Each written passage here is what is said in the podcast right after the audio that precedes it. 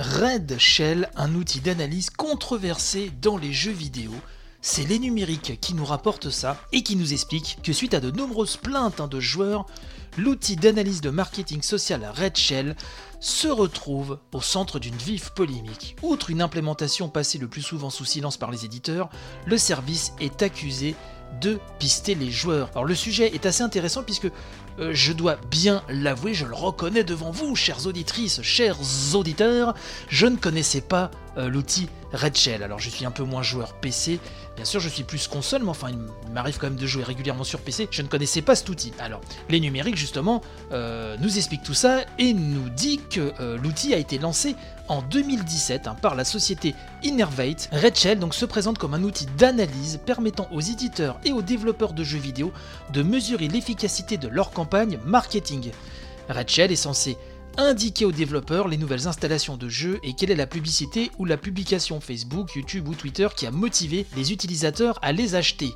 Grâce à ces données, les studios peuvent ensuite en concentrer leur budget sur le canal de diffusion publicitaire qui fonctionne le mieux tout bonnement diabolique. Certains joueurs donc ne l'entendent pas de cette oreille et comparent le programme à un spyware. Résultat, un torrent de plaintes de joueurs se déverse depuis deux semaines sur le subreddit hein, de la plateforme de Steam PC ainsi que sur les différents forums de jeux vidéo intégrant le service. Selon eux, le programme recueillerait sans leur accord préalable hein, de nombreuses données personnelles telles que leurs habitudes, leurs interactions en ligne, les plateformes de jeux utilisées, leur localisation, etc. Pour calmer le jeu, Innervate a publié une FAQ sur le site de Rachel dans laquelle elle déclare ne récolter et ne revendre aucune donnée personnelle. La société détaille ensuite les informations qu'elle recueille, telles que le système d'exploitation, la version du navigateur web, la résolution de l'écran, l'ID de l'utilisateur, sans l'adresse mail et le mot de passe associé, en tout cas c'est ce qu'ils disent, les profils de police, le fuseau horaire ou encore la langue du système. Une vidéo Meet Red Shell, hein, relative au mode de fonctionnement du programme, a également été publiée, mais rien n'y fait.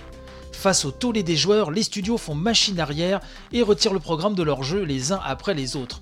Sur la quarantaine de jeux intégrant Red Shell, une vingtaine l'ont déjà supprimé. Parmi les plus connus, hein, n'ayant pas encore retiré le programme, on retrouve Total War, Injustice 2, Civilization 6, Battle Right ou encore Sniper Ghost Warrior 3.